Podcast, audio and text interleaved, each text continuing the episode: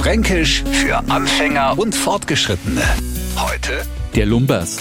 Wir Franken machen's dem, der unser Sprach nicht so grob, wirklich nicht leicht einzuschätzen, ob man's jetzt oder Bs, ganz besonders Bs oder Bs mit einem Augenzwinkern mahne.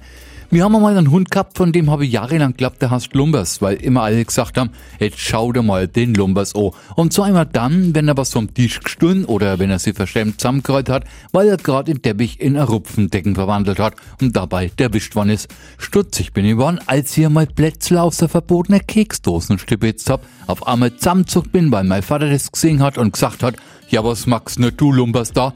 Das mal der Zeitpunkt gewesen sei, wo ich erfahren hab, dass unser Hund Heiner Kassen hat und ein Lumbers ein Spitzbube ist.